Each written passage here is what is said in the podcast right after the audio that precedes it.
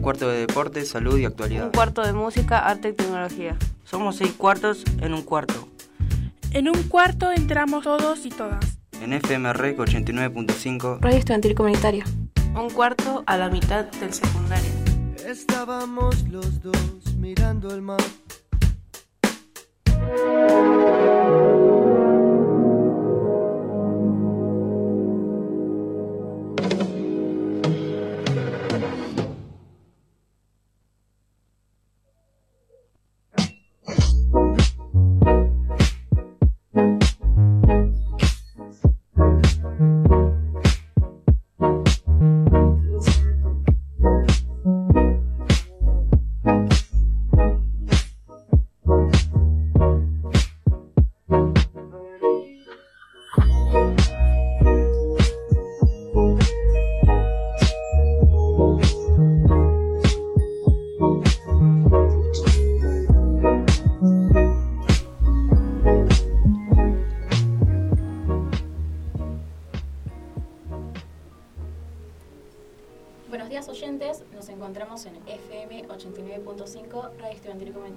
Creciendo Juntos.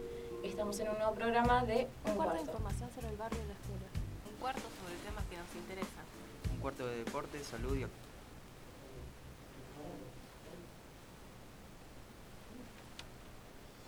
Buenos días oyentes, nos encontramos en FM 89.5 Radio Estudiantil Comunitaria Creciendo Juntos. Estamos en un nuevo programa de Un Cuarto. Este es el bloque ¿Qué pensamos? En donde vamos a seguir hablando de algunos temas relacionados a la adolescencia. El tema del cual vamos a hablar hoy es el trabajo en la adolescencia. Nosotros somos estudiantes de cuarto año. Mi nombre es Janina El mío Ámbar. y del otro lado tenemos a Fabricio, Matías y Lucio como operadores. Este tema, el, el tema en el que vamos a hablar hoy, se, ah, no se ve, se ve bastante en estos tiempos, perdón gente. Así que buscamos a estudiantes de entre 15 y 18 años para hacerles algunas entrevistas. Bueno, antes de pasar con las entrevistas, me gustaría saber qué opina mi compañera sobre este tema y si crees que está bien que los jóvenes trabajen. Tipo, para mí está bien el hecho de que alguien a esta edad quiera trabajar por el simple hecho de que uno a esta edad quiere tipo plata para uno mismo y no depender eh, necesariamente y económicamente de sus padres porque a veces no en el momento tu mamá o tu papá no, o tu tutor eh, o la persona a cargo de vos no tiene la plata que vos exigís en el momento, qué sé yo. Yo en este momento no podría decirle a mi mamá, mami, me prestas, no sé, mil pesos y ella puede ser que no, en el momento no tenga las cosas. Exacto, más que estamos en una edad en la que queremos bastantes cosas a veces y... ¿Cómo se dice? Eh, por ejemplo, lo mismo que dijo mi compañera, ¿no? Yo no le voy a ir a pedir a mi papá plata cuando sé que estamos ahí económicamente. No estamos ni tan alto ni tan bajo, estamos medios. O Estamos, sea, a, estamos tipo a lo justo, por así decirlo. Exacto, y no voy a estar pidiéndole plata para mis cosas. O sea, me parecería bien, o sea, me parece bien a mí que hay- haya jóvenes que en estos tiempos quieran trabajar y dependan económicamente solo de ellos, no de sus padres ni, ni de otro tipo de personas. Tipo, y además, igual es como algo contradictorio porque uno, siendo padre, se puede decir que estaría preocupado por, no sé, no saber dónde está su hijo, ni con quién está, ni si trabaja lejos, cerca, con quién trabaja, a qué hora vuelve. Exacto, es como, eh, yo le pregunté a mi mamá si me dejaría trabajar y bueno, no todos los padres son iguales, ¿no? No, claramente. Eh, mi madre me dejó eh, trabajar, o sea, me dijo, si vos querés ganar tu plata, tu dinero, eh, anda a trabajar. No, no- mientras me avises dónde estés, con quién vas o a qué hora salís y todo eso, está bien para ella. Un ejemplo, en mi caso, eh, es todo lo contrario. Mi mamá, eh, hoy tuvimos una charla, tipo temprano, y mi compañera estaba presente porque estábamos en llamada. Exacto. Y yo le había preguntado, ma, ¿vos me dejarías trabajar? Y ella comentó, eh, no, es que sos muy chiquita. Y yo le dije, pero el tema de la edad no tiene nada que ver. Y me dijo, no, pero eh, a mí me preocupa dónde estés, que, con quién estás y si te están tratando bien, porque técnicamente ella no conocería a nadie. Exacto. Eh, Es algo como muy complicado y supongo que si nos ponemos del lado de los padres es bastante entendible la razón por la que la mayoría puede ser que no nos deje de trabajar. Exacto, o sea, si yo, me, o sea, si yo fuera madre, me pusiera en el lugar de una madre, eh, entendería, eh, la entendería claramente el que por qué no me dejaría trabajar o el coso. Es más todo que tiene que ver con la seguridad del, nene, ¿no? Eh, o de la nena. Y hay que... Bueno, también, ah, perdón, eh, eh, los padres no ven como personas chicas a, a personas de 15 o 16 años, 17 años, no ven como personas chicas para salir a las calles. Y hay chicos que son bastante maduros o saben cuidarse bastante solos en la calle o viajan solos ya y saben cómo mo- movilizarse por la calle. O sea, en caso de mi compañera, que mi compañera sabe movilizarse sola en, en- en la calle y ese tipo Pero de aún cosas. así no me dejan. Es como Sí, me pareció bastante sorprendente que tu mamá no te dejara. Tipo, yo pensé que sí. Y, y así, ¿no? O sea, no todos los, como dije, no todos los padres tienen las mismas, las, las mismas No opiniones y los adolescentes, bueno. Hay adolescentes que no son, no saben cuidarse en la calle, como un claro ejemplo yo. Como en casa de mi compañera. y, y hay otros que sí, como en caso de mi compañera Janine. De, de yo. Ujú. Eh, bueno, como habíamos mencionado anteriormente, hicimos entrevistas a estudiantes de nuestra escuela. Pero antes de eso, nos vamos un corte con la canción Fantasmas de Miranda.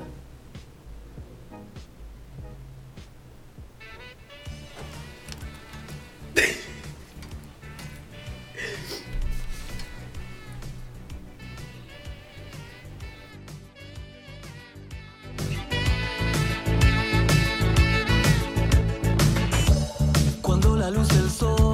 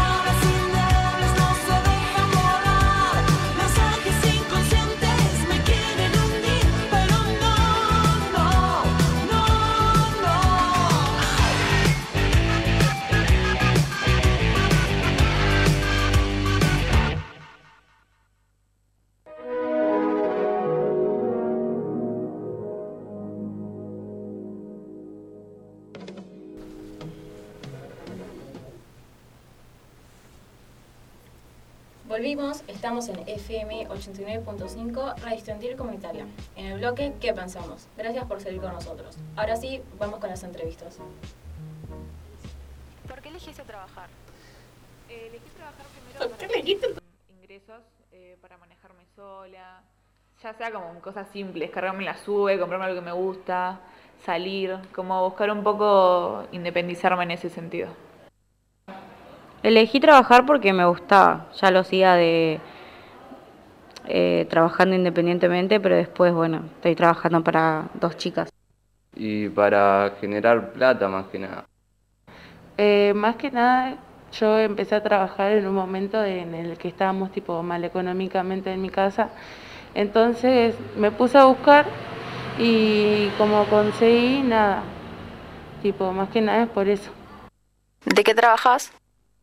Eh, trabajo con mi hermana, tiene una marca de ropa, eh, o sea que trabajo todo lo que es indumentaria textil, eh, ya sea haciendo moldes, eh, cortando tela, tomando pedidos.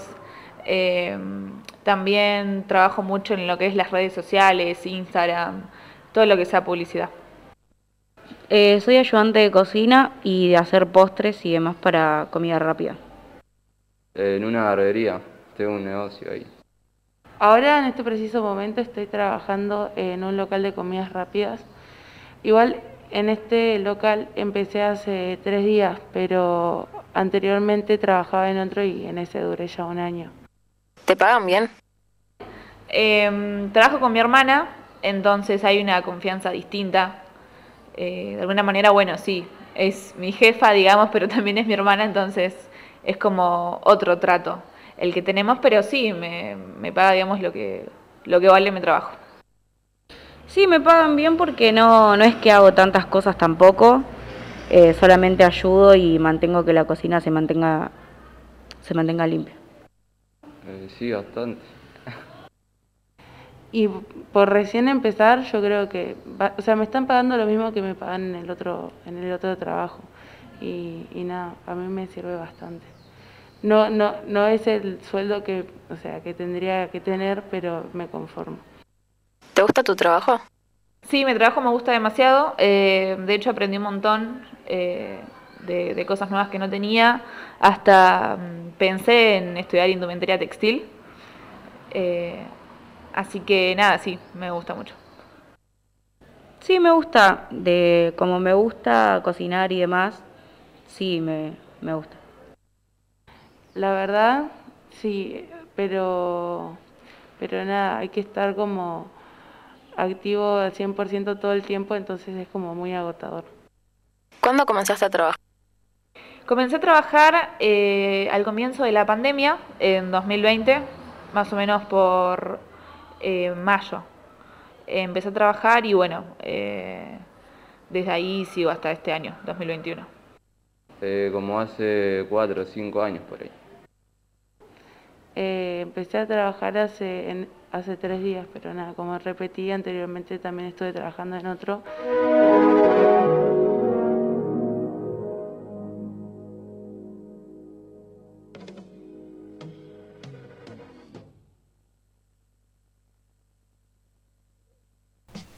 Antes de comen- comentar algo sobre las entrevistas, tenemos un fragmento de un artículo que lo pueden encontrar en la página Es Cielo que dice así.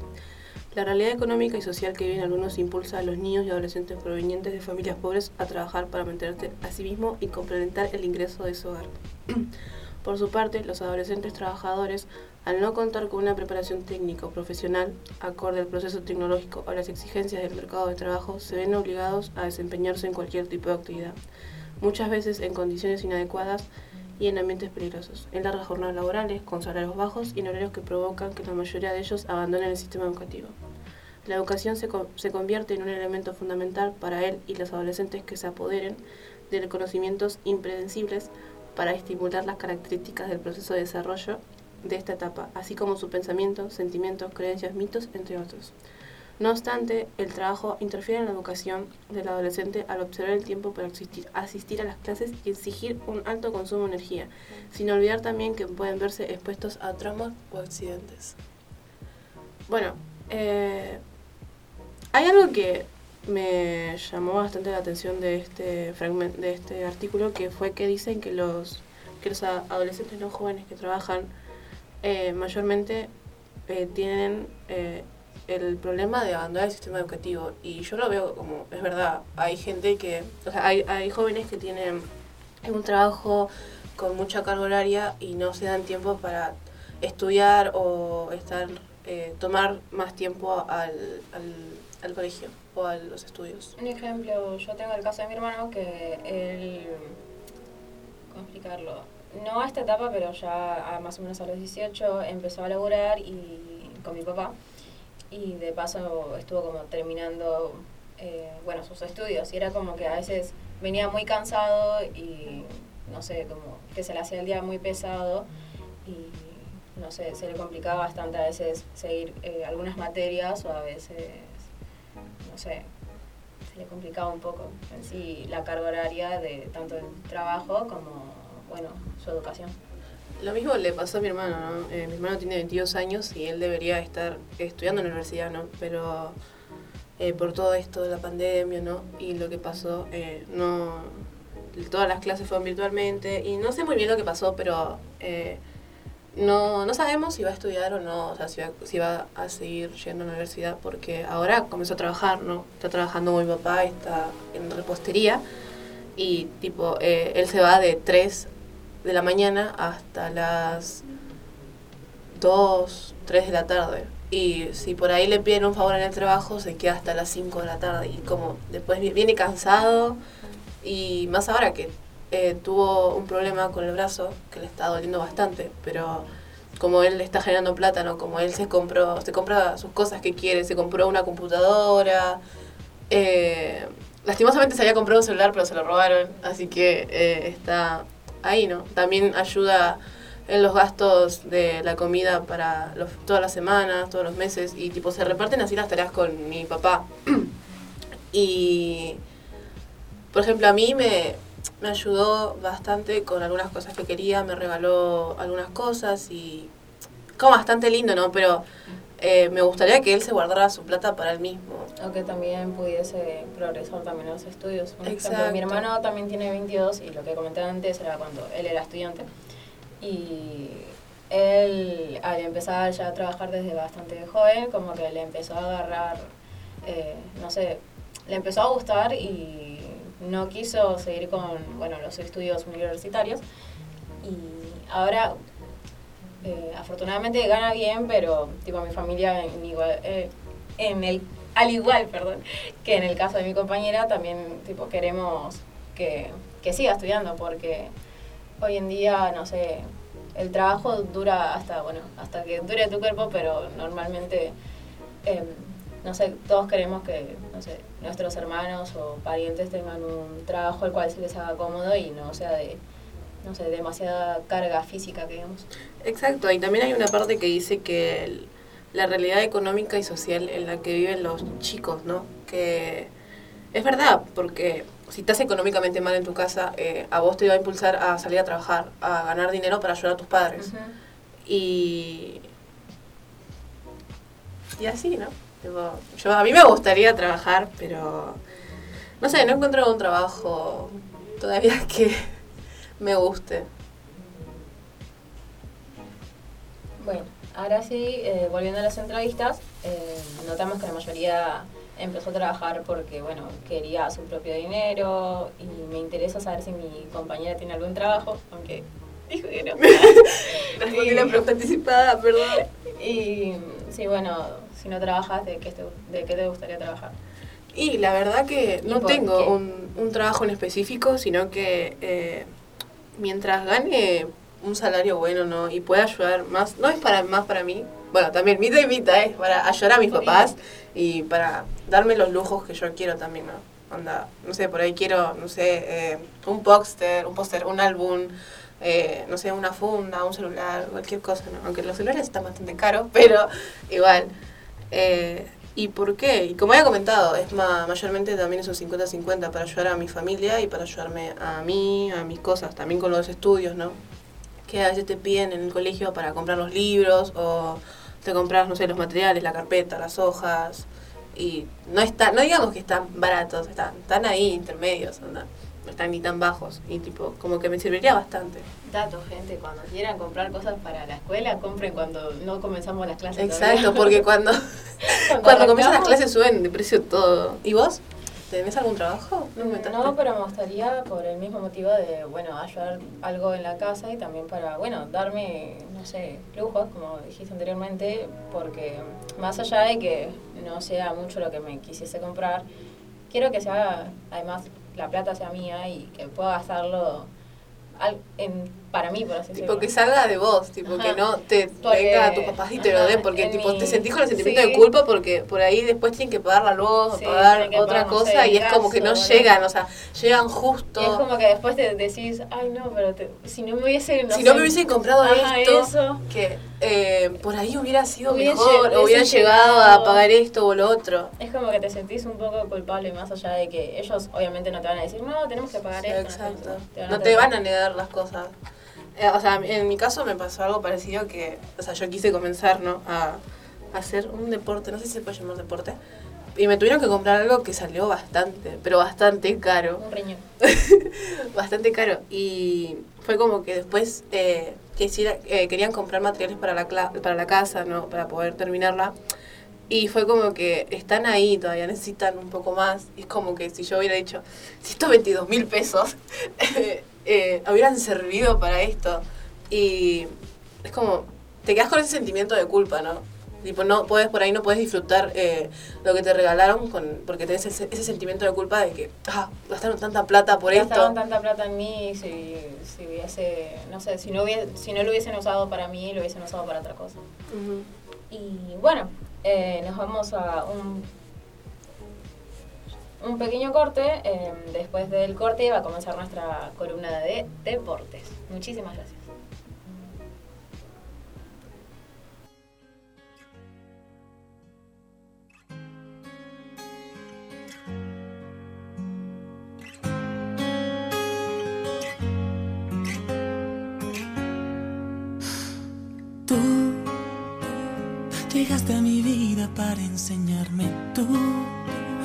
Supiste encenderme y luego apagarme. Tú te hiciste indispensable para mí.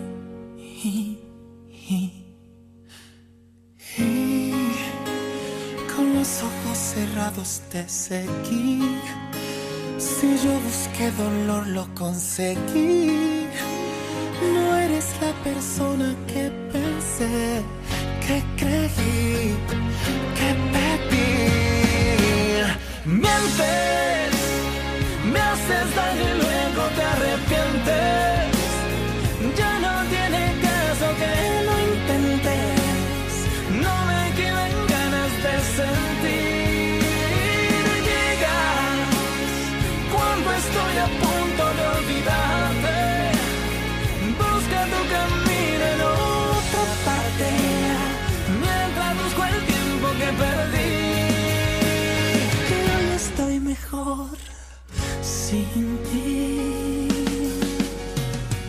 Voy de nuevo recordando lo que soy Sabiendo lo que das y lo que doy En mí no queda espacio para ti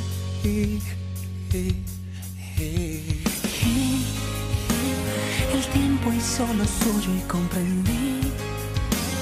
Las cosas no suceden porque sí.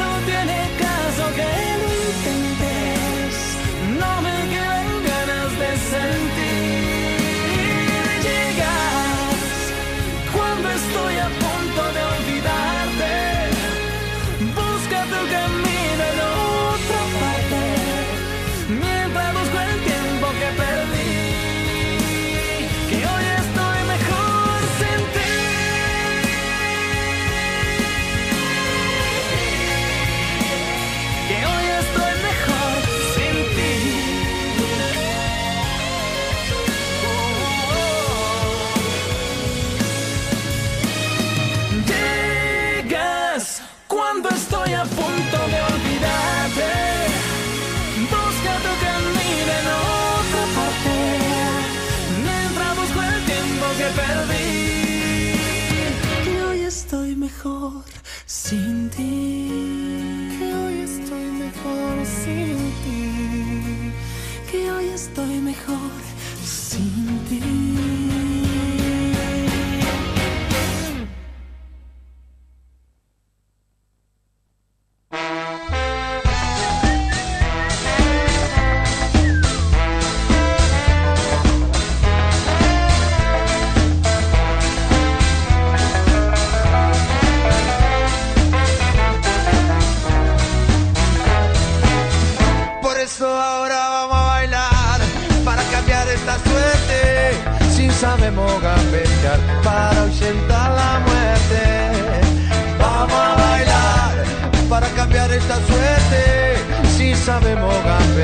Para ahuyentar la muerte.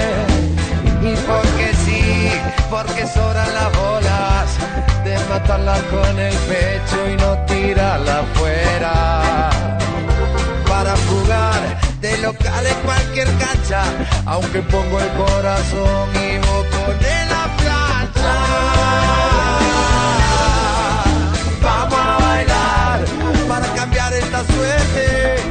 sabemos gambetear para ahuyentar la muerte. Vamos a bailar para cambiar esta suerte, si sabemos gambetear para ahuyentar la muerte y porque soy de la escuela del bocha, voy con la fantasía, la estrategia fría. Y si no hay copa, que haya cope para la gente, que salta sobre el dolor y nace nuevamente.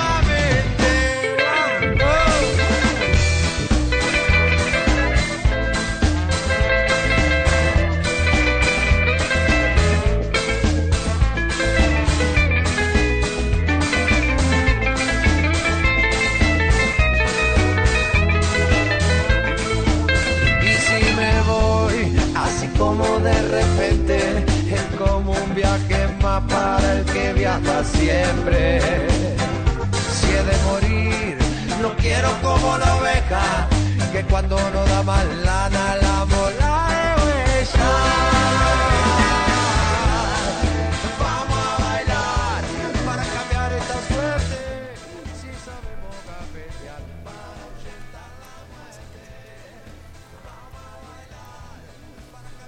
Nos encontramos en FM 89.5 Red Estudiantil Comunitaria. Hola, estamos en la columna de deportes. Somos Fabricio y Matías. Hoy le traemos un programa dedicado al fútbol. Vamos a hablar de las eliminatorias en Latinoamérica del Mundial Qatar 2022. Le vamos a contar sobre los partidos que se jugaron y su resultado. También les vamos a contar qué partidos se jugarán. Bueno, Mati, contame. Eh, bueno, los partidos que se jugaron, eh, que fue el 14 de octubre, que fue Uruguay eh, versus Bolivia, que Bolivia ganó 4 a 0 en su país y como es de altura, eh, los jugadores de Paraguay se cansaron y quizás por eso Bolivia ganó 4 a 0. Eh, Colombia y Ecuador estaba, empataron 0 a 0 y estaban en la tabla igualados, casi igualados en puntos. Argentina ganó 1 a 0 eh, contra Perú. Eh, bueno, Acá les hacemos china de la una- otra- del programa. que les hacemos una intervención. Eh, bueno, les venimos a comentar que en este partido de Argentina y Perú, eh, Nosotros hicimos una apuesta Está. entre los cuatro. Eh, apostamos un desayuno, nadie Sí. se presentó. gente. nadie se presentó. Yo sí, y yo gané encima. Eh, habíamos, cada uno tiró un resultado eh, anticipado antes de la, de, bueno, del partido. Y yo no sé de fútbol, pero yo gané. Ella le pegó. Todos, to- o sea, todos tenían la reconfianza en Argentina de que iba a ganar, no sé, 3, 4 a 0, por ejemplo. Y no, fue 1 a 0. Argentina le recostó meterle goles a Perú. Y fue como bastante. eh, y era como. Yo les dije, o sea, yo tenía fe en Perú, ¿no? Porque tengo a mi familia que es de Perú. Y yo le dije, tengo fe de que va a ganar Perú. Y si gana Perú, me les voy a reír, les dije. y si no fuera por el penal que erró este jugador de Perú, eh, por ahí hubieran empatado. ¿Qué le cocho? Eh, y bueno, al fin y al cabo perdimos. Ganó Yanina. Gané yo. Eh, bueno, y Chile y Venezuela, eh, Chile ganó 3 a 0, nos sorprendió porque estaba casi último en la tabla y tenía que ganar. Eh, Brasil y Uruguay, Brasil ganó 4 a 1 frente a Uruguay. Y los partidos que se jugarán, que va a ser el 11 de noviembre, es Uruguay versus Argentina, Brasil versus Colombia, Perú versus Bolivia, Paraguay versus Chile y Ecuador versus Venezuela. Bueno, esto fue El bloque de deportes, dirigido por Matías y Fabricio. Y para la próxima le vamos a traer de la Champions. Y el Champion a la Libertadores. Es un, es- está bueno esto también, ¿no? De agregar un bloque de deportes y. Porque ahí no todo, por ahí todo el mundo sabe, o les interesa sobre el deporte, ¿no? Pero estaría bueno. O sea, es entretenimiento y como dicen los argentinos, viven el, el fútbol. ¡Viva el fútbol! bueno, hasta acá termina nuestro bloque y bueno, la columna también. Pero antes queremos mencionarle las redes. En Facebook nos pueden encontrar como Recreciendo juntos, en WhatsApp eh, eh, 11 35 13 50 46, en Instagram FMREC 89 895 y pueden descargar la aplicación FMREC 89 89.5. Y bueno, nosotros somos el bloque que pensamos. Con esto cerramos el bloque de hoy. Chao. Ah, Chao. perdón, disculpe, nos despedimos con. Bien, Teresa. Chao,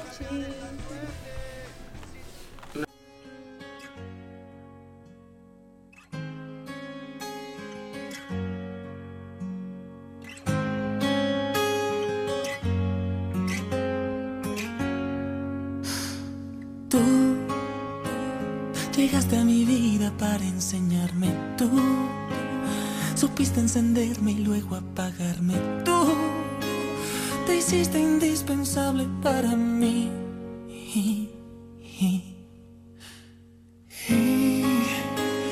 Con los ojos cerrados te seguí. Si yo busqué dolor, lo conseguí. No eres la persona que pensé, que creí, que pedí. Mientes, me haces daño y luego te arrepientes.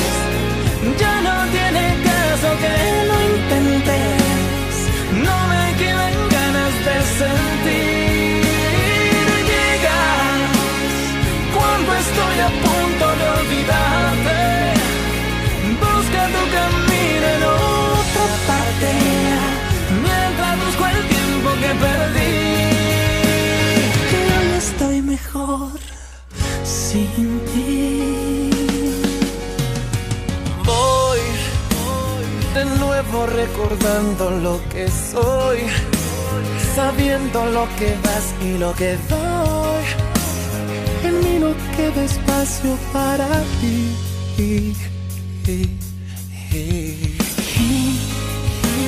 el tiempo hizo lo suyo y comprendí.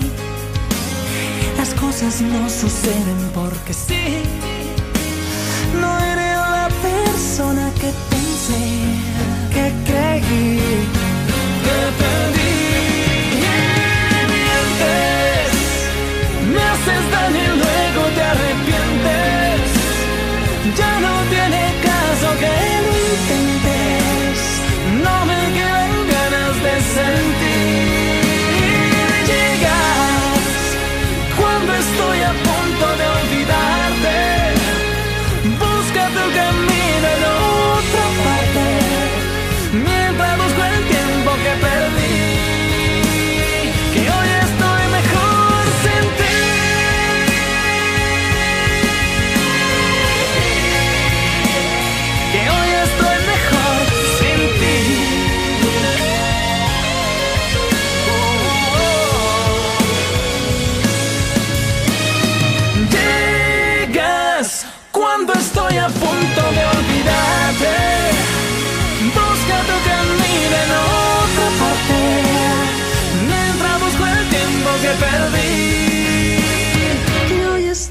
Mejor sin ti. Que hoy estoy mejor sin ti. Que hoy estoy mejor sin ti.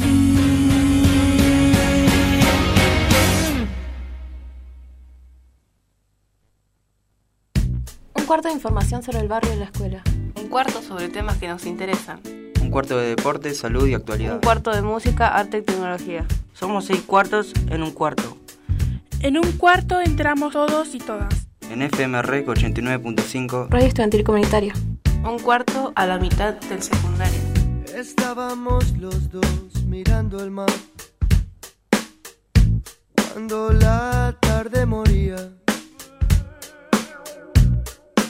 Como moría lo nuestro.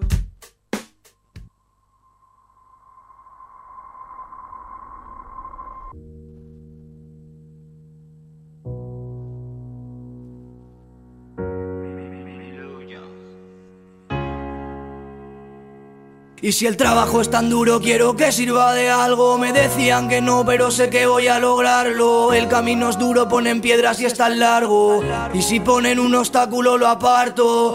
Cuántas noches sin dormir me pasé, preguntándole al de arriba por qué. Unos viven tan mal y otros bien. El momento preciso en el que perdí la fe. Cuando no tenía nada y las noches eran mi cárcel. Le rezaba a ese Dios, pero no contestaba a nadie. Busqué ese cariño que me faltaba en la y ella me enseñó que esta vida no es pa' cobardes. Como algunas personas no llegan a doler tanto, acabé nadando contra el viento entre mis llantos. Me han hecho tanto daño, pero aún así me levanto. Pero otro golpe no sé si podría aguantarlo. Me fabrico una coraza el rencor que no traspasa ni la luz del sol. Ya no sé si hace frío o calor, ya no sé si eres tú o soy yo. La persona que me destroza el alma, si lo he perdido todo hasta la espera. Mis miedos están cotizando al alza y el karma pidiendo venganza. Cuando ya no queda nada saco fuerzas hasta que pare la tormenta. El destino estaba en contra pero yo le di la vuelta. Y hoy vuelve para ajustar cuentas. Cuando ya no queda nada saco fuerzas hasta que pare la tormenta. El destino estaba en contra pero yo le di la vuelta. Y hoy vuelve para ajustar cuentas. La música me ha salvado la vida tantas veces que a veces me pregunto si ella me merece. Cuando el espejo devuelve un reflejo endeble, cuando el diablo me visita al acostarme, cuando me dicen por lo menos te tienes a ti y soy yo mismo quien me está haciendo infeliz. Estoy odiando al mundo tanto como me odio a mí. Querían que me rindiera, pues lo siento, ya volví. Más fuerte que ayer y menos que mañana. El orgullo es mi escudo y el valor será mi espada. No me van a frenar ni con pistolas ni con balas. Me protege mi musa y ella vale más que nada. El pasado ya no existe, el presente es lo que importa. Sufrimos demasiado para una vida tan corta. Un saludo para aquel que no me soporta. Que me veas triunfar es mejor que darte una hostia. Cuando ya no queda nada saco fuerzas Hasta que pare la tormenta El destino estaba en contra pero yo le di la vuelta Y vuelve para ajustar cuentas. Cuando ya no queda nada saco fuerzas. Hasta que pare la tormenta El destino estaba en contra pero yo le di la vuelta y hoy vuelve para ajustar cuentas. Gotas de lluvia chocan con la ventana. Al despertar por la mañana, miro a la derecha y me cruzo con tu mirada. Y pienso que la vida es un milagro al ver tu cara. Por las veces que pensé en rendirme y no lo hice, me quedo de recuerdo estas cicatrices. Por las veces que pensé en rendirme y no lo hice, me quedo de recuerdo estos días felices. Cuando ya no queda nada, saco fuerzas. Hasta que pare la tormenta, el destino estaba en contra pero yo le di la vuelta. Y hoy vuelve para ajustar cuentas. Cuando ya no queda nada, saco fuerzas. Hasta que pare la tormenta, el destino estaba en contra, pero yo le di la vuelta. Y hoy vuelve para ajustar cuentas.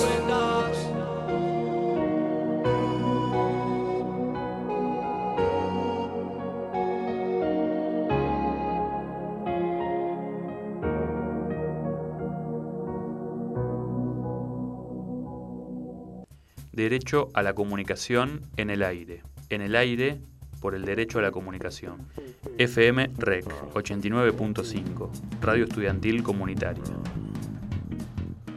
Un cuarto de información sobre el barrio y la escuela. Un cuarto sobre temas que nos interesan. Un cuarto de deporte, salud y actualidad. Un cuarto de música, arte y tecnología. Somos seis cuartos en un cuarto. En un cuarto entramos todos y todas. En FM Rec 89.5. Radio Estudiantil Comunitaria. Un cuarto a la mitad del secundario. Estábamos los dos mirando el mar. Cuando la tarde moría. Como moría lo nuestro.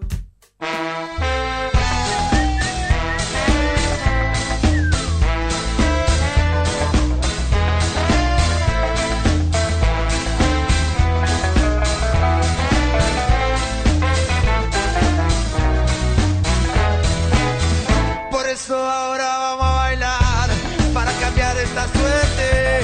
Si sabemos gambetear para ahuyentar la muerte. Vamos a bailar para cambiar esta suerte. Si sabemos gambetear para ahuyentar la muerte. Y porque sí, porque sobran las bolas de matarla con el pecho y no tirarla afuera para jugar de local en cualquier cancha, aunque pongo el corazón y vos pones la plancha. Vamos a bailar para cambiar esta suerte, si sabemos gambetear para ahuyentar la muerte. Vamos a bailar para cambiar esta suerte, si sabemos gambetear para ahuyentar la muerte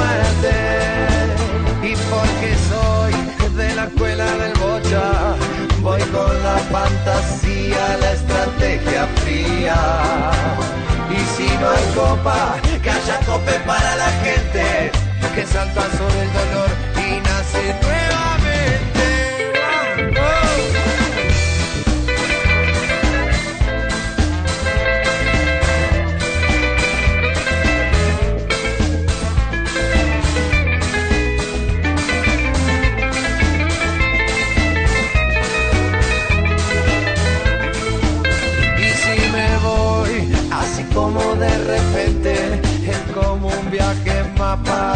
viaja siempre.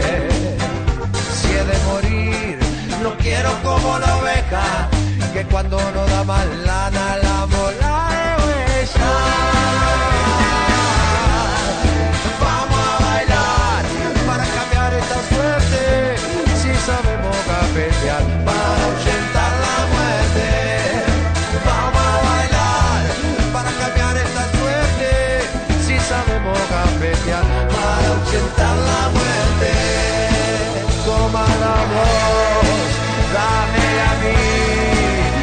Te quedas, ¿por qué no venís? Móvela como sea, que ya llegó. Un cuarto de información sobre el barrio y la escuela. Un cuarto sobre temas que nos interesan. Un cuarto de deporte, salud y actualidad. Un cuarto de música, arte y tecnología. Somos seis cuartos en un cuarto.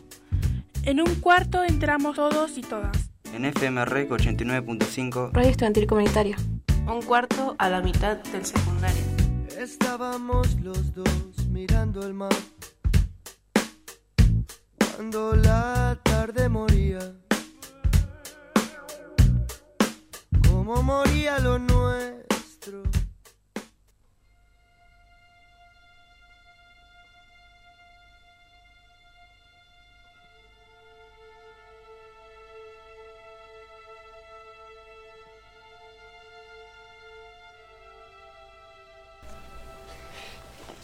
Hola oyentes, esto es programa Un Cuarto FMREC 89.5, Radio Estudiantil Comunitaria, bloque contenido audiovisual. En la conducción estamos Valentina, Mauro, Azul y Juana. Los operadores son Bárbara y Candela. El tema de hoy es película de terror. No salió.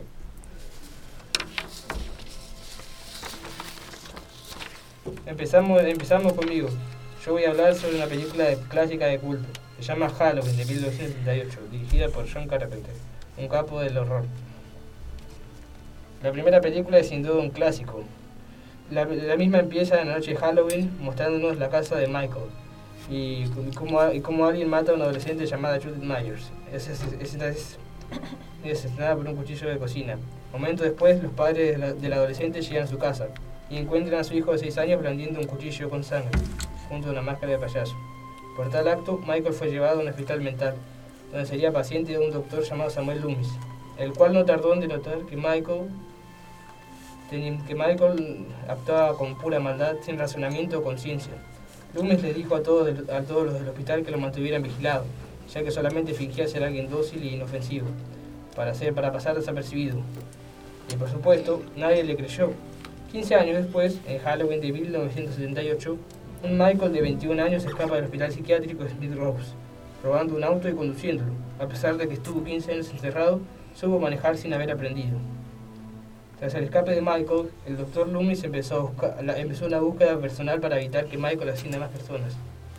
Nos transportamos de repente a Haddonfield, Illinois, donde una adolescente llamada Laurie Stroud es ordenada por su padre, un vendedor de, un vendedor de bienes raíces, dejar unas llaves en una casa abandonada que intentaba vender. Laurie no sabía que en esa casa, la casa de Michael,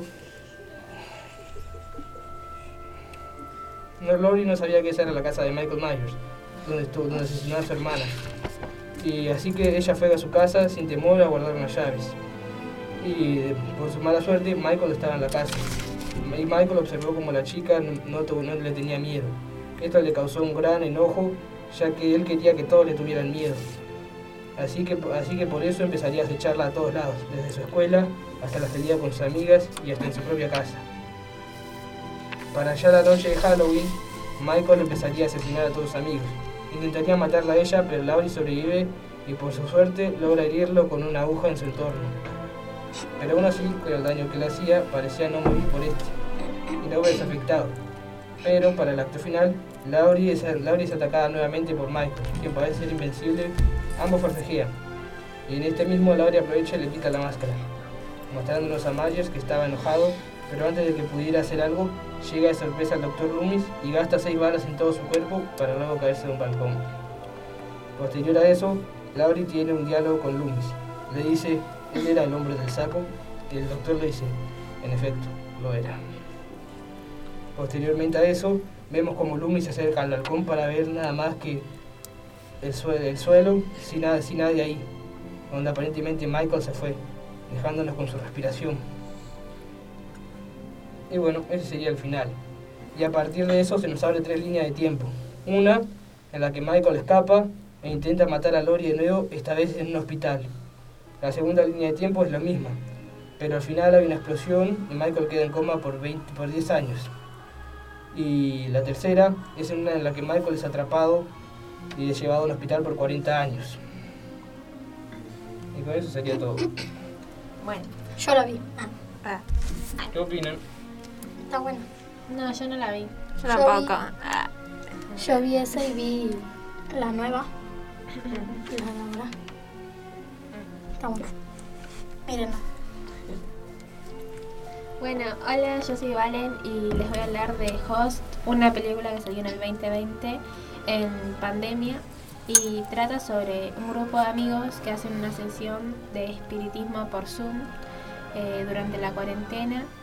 La sesión eh, los lleva a vivir experiencias aterradoras eh, cuando un espíritu aterrador invade sus casas. Y esta película eh, dicen que es como una de las mejores que salió de terror en pandemia, ya que hace mucho tiempo no salían películas buenas. Y es como el año pasado, como no se podía salir a ningún lado, no había cines, no había ninguna plataforma para verla eh, que no sea virtualmente. eh, es como que captó eh, más intriga porque las veía solo o con familia y es como algo que nos estaba pasando a todos y y nada, no sé eh, yo la vi y está muy buena pero me, me gustó mucho y aunque no soy muy fan de las películas de terror eh, nada a mí me gustó mucho y eso Yo no la vi. Más decía eso. No, pero no, yo no la vi. ¿Vos? No. O creo que sí, no me acuerdo.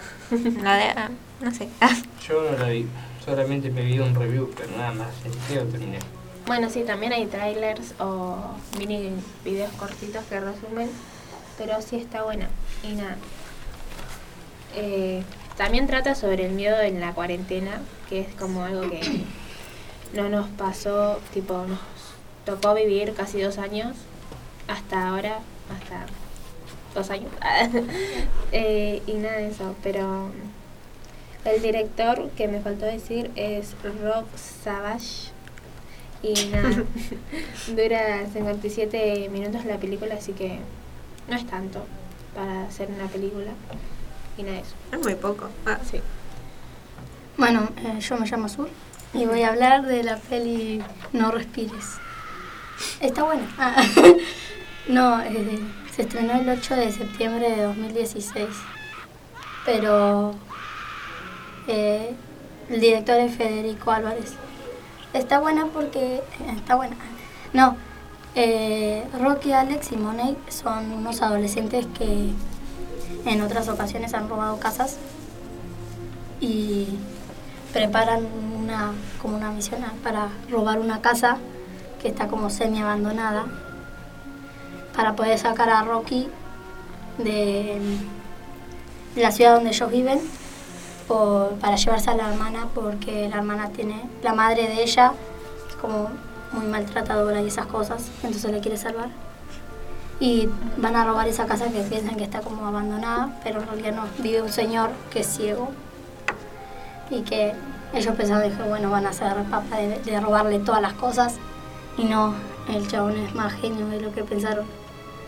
Y están ahí en la casa y el chabón se despierta y bueno empiezan a pelear medio rara está buena pero te da escalofríos por un señor ciego que con solamente apenas un ruidito ya se da cuenta Es molesto.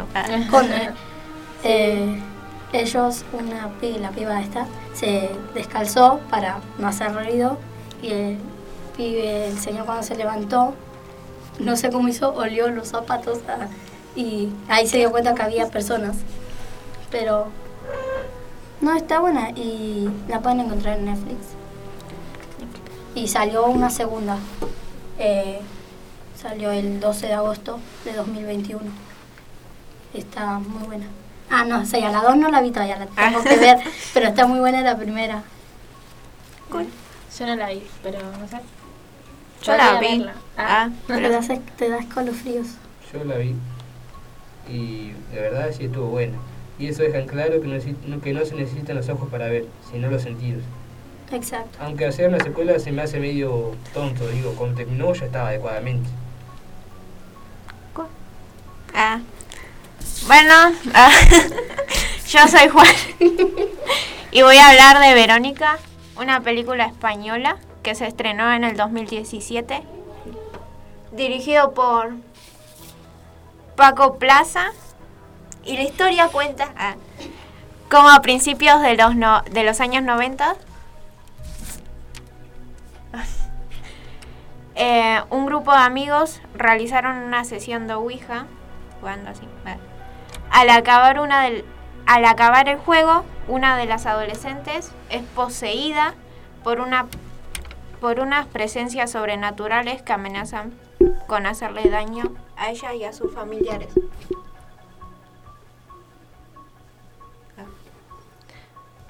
Y eso, ¿ustedes la vieron? Sí, yo la vi hace un montón, pero la vi que también trata sobre... Creo que lo último es cuando ataca toda su casa, que se la destruyen o algo así, y también les, eh, tipo, les dejan marca a los hermanos que tenía y todo eso. Sí, es un caso real. ¿Quieres contar el caso real? Bueno, para. ah.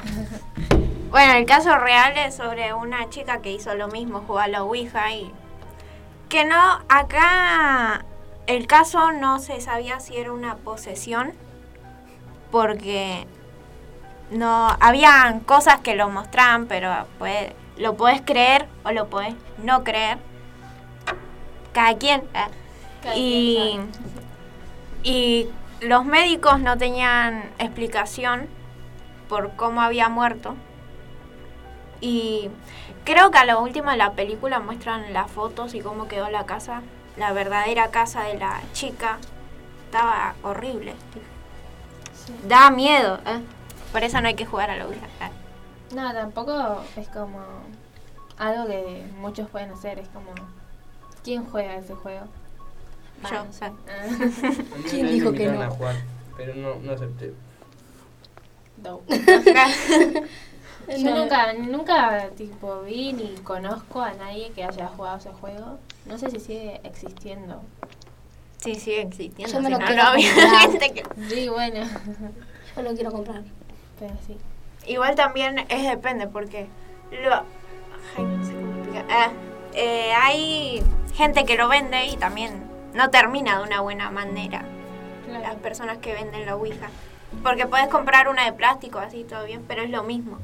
O una madera vieja que tiene historia. Ah. tiene historia, tiene vida. Bueno, sí. Tengo un par de películas para recomendar. Sí, yo también. Eh, bueno, yo tengo... el- ah, bueno, ahora vamos con un corte. He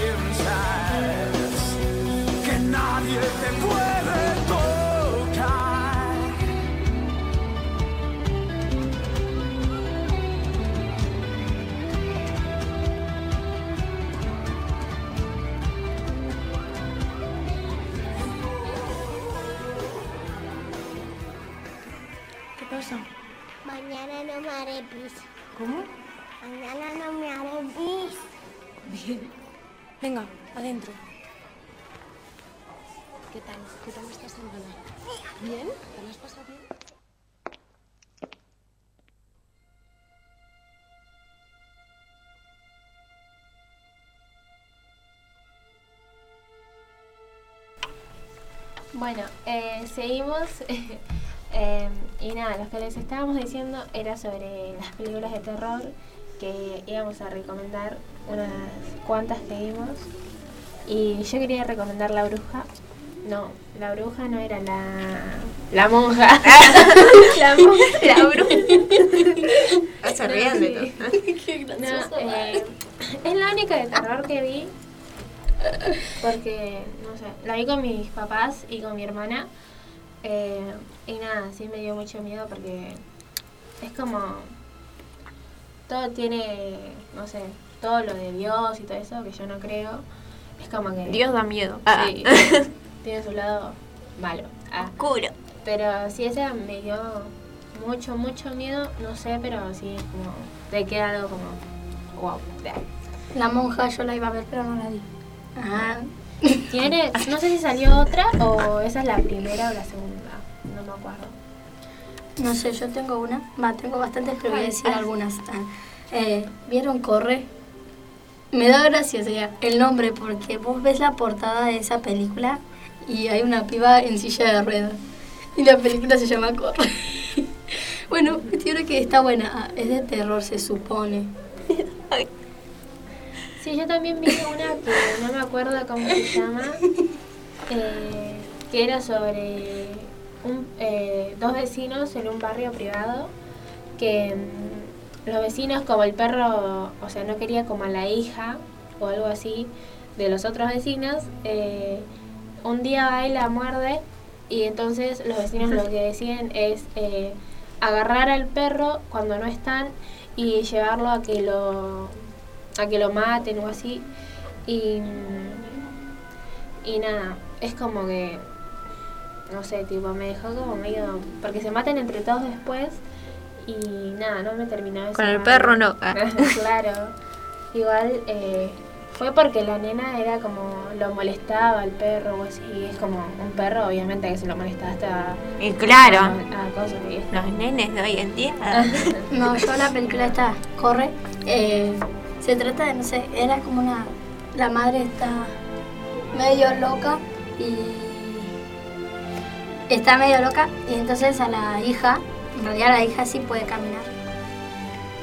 Y puede caminar, pero la piba le da unas pastillas para que se le duerman las piernas, así que media rara, pero está buena. Bueno, ahora eh, vamos a hablar eh, sobre el, el bloque de Mauro. Hola jóvenes, ¿cómo les va? Hoy les vengo a hablar sobre los inicios del cine de terror en la vida. Los inicios del cine de terror se remontan a fines del siglo XIX, exactamente en diciembre de 19- 1896, con la película La Mansión del Diablo, dirigida e ideada por Georges Méliès, en París. Eso dio paso a todo el cine del terror. Durante esa era del cine primitivo, Francia se posicionó como la gran realizadora de antecedentes de este género. Louis Lumière realizó en, mil- en 1897 la escuela Hodgeux. Georges Méliès, además de la ya mencionada de la Mansión del Diablo, dirige El Diablo, el Convento del Diablo, 1899, y El Diablo Negro, 1905, que por cierto es una peli pionera del cine de las mujeres. En los años 20, Estados Unidos gestó un cine de terror que se extendería en los años 30, del que podemos destacar la adaptación del libro Dr. Jekyll and Mr. Hyde, de 1920, dirigida por Robert Louis Stevenson, prota- protagonizada por John Barrymore. Y en los años 30, Universal Pictures se especializó en los filmes de terror, especialmente en, los de monstruos góticos. Sus películas más destacadas de esa época fueron Drácula 1931, Frankenstein 1931, El Cuervo 1935, la adaptación del libro de Edgar Allan Poe y La de 1932. Lamentablemente no todo sería color de rosa, pues a finales de los 40 las pelis del terror sufrieron un, un bajón total. Así que a partir de eso Universal se decantó por hacer películas paródicas de sus antiguos filmes de monstruos y fueron sustituidos por los llamados cines, de, pa- cine- cine- cines paródicos. Aunque en los años 50 los monstruos clásicos como Frankenstein, Drácula, la momia entraron en una decadencia ya total y los sustituyeron por el cine del, de terror llamado la Guerra Fría. Así tipo de ciencia ficción como aliens, mutantes, invasiones catastróficas o apocalípticas. Todo daba como indicio que las pelis de monstruos quedarían en el libro de los recuerdos. Por su suerte, una productora británica llamada Hammer Productions inició su tendencia en 1955 con una película de ciencia ficción llamada El experimento del Dr. Quatermass de Van West. Aunque no fue hasta el 57 cuando sale la película La maldición de Frankenstein, de Terrence Fisher, cuando los monstruos revivían. Gran, Gran Bretaña no perdió la virginidad con la Hammer Productions, ya que anteriormente este país había agarrado títulos como Sweeney Todd, El Babrero Diabólico de la calle Flet, del 36, Al Morir la Noche, de 1945, y La Dama Blanca, 1949. Y ya para estar terminando esto, por último, pero no menos importante, el cine de terror paranormal. Un género que tuvo o tiene vigencia en la actualidad. En estos filmes, por lo general, nos encontraremos con fuerzas o seres de otro mundo que son imperceptibles para nosotros en casi todo el tiempo, ya sean demonios, fantasmas, etc. A diferencia del cine de asesinos en serie o, del- o de los aliens, se suele alejar de la violencia y el horror visual para acercarse a un terror más desconocido. Entre las películas que dejaron su marca en el cine son The Haunting de 1963, basada en un libro que también tiene una adaptación en Netflix, llamada The Haunting of Hill House. The Amityville Horror, 1979.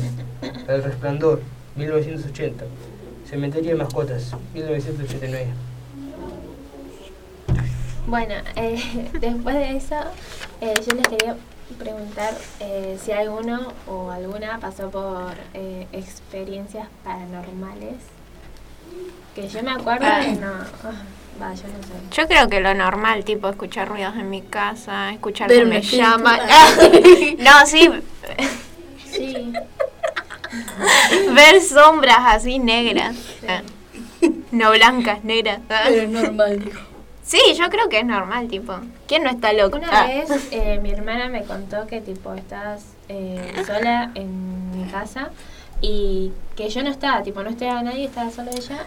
Y una vez escuchó mi nombre, como que yo la llamaba, y yo tipo, ¿qué? Ah, ¿Cómo? Ah. ¿Espíritu? No. no sé, no. Yo, sea, yo lo que pensaba era que, no sé, yo estaba con algo y veía sombras, pero eso. O sea, me estaba, no sé, con el teléfono y estaba así con el teléfono y acá veía así algo. Ay, lo estoy mostrando. Claro, igual yo siento, viste, cuando dormís que alguien te mira. Tipo, Sí. Y yo me despierto así de repente y digo, ¿qué carajo? Ah. y No, yo no duermo con toda la luz apagada porque si no... No sé. No, sí. Mi Eh. mamá dicen que, o sea, mi mamá y mi tía dicen que en mi casa hay algo raro. Ah, porque cuando éramos más chiquitos, ellas en su juventud, ah, ellas hacían, se turnaban para cuidar a los chicos y a nosotros, a los hijos, para ir una boliche y la otra cuidaba.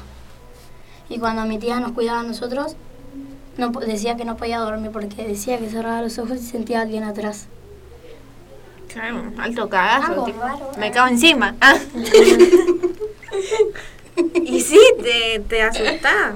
Sí, Alguien muerto o alguien, algo que no conoces. literal. No sé. Ni siquiera un familiar, ¿viste?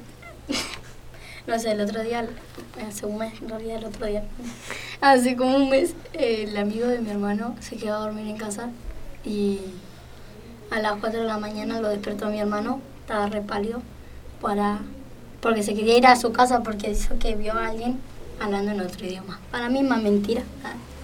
Sí, pero yo me No acuerdo sé. que una vez, cuando, va, una vez, hace un montón, que fui a la, me quedé a dormir a la casa de una amiga de mi tía, sí. Eh, no sé por qué, pero me acuerdo que una vez, tipo, estaba durmiendo y escuchaba como ruidos, ¿viste? Como cuando se abren cajones y se cierran, Sí. pero, y ella estaba, tipo, estábamos todas durmiendo y est- estaban como los cajones. Y se veían sombras y era como, bueno. Ah. Y después me, eh, me acuerdo que mi mamá me tuvo que ir a buscar porque literal estaba como llorando, no sé. No. Eran como las 6 de la mañana. Ustedes saben de esa la, la religión, esa que, bueno, se le dice macumba, realmente lo dicen así. Sí. Bueno, eh, ahí, ah, mira, ven espíritu, no sé qué. Bueno, para cuestión, yo nunca creí en eso, pero es como que ahora no puedo decir que no porque mi hermana hace eso. y Igual yo- más que la macumba, porque la macumba es magia. Magia. Magia, ah. Igual hay, hay muchos que dicen que esos son los, los únicos que hacen eso, son la gente mala, pero vos te tenés que fijar para qué lo querés hacer. Claro. ¿Para qué lo querés usar? ¿Para hacer maldad o para hacer algo Claro. bueno? A mí lo que no me gusta es que clasifiquen la, la magia negra como mala, porque siempre lo negro es malo y lo blanco siempre es bueno. Racista. ah. No era pues, Bueno, no importa. Ah, No, lo negro siempre es malo, porque siempre sí, pero dijiste lo negro es bueno. No, lo negro es malo. no importa. No, pero. Eso, Pero no. ah. No, pero mi hermana hace eso y literalmente la mamá de mi mejor amiga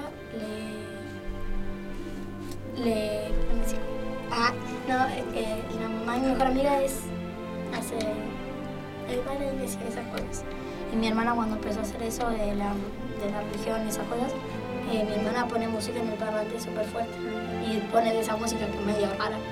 Y entonces, desde ese día, a mi mejor amigo no le deja a casa, a mi casa.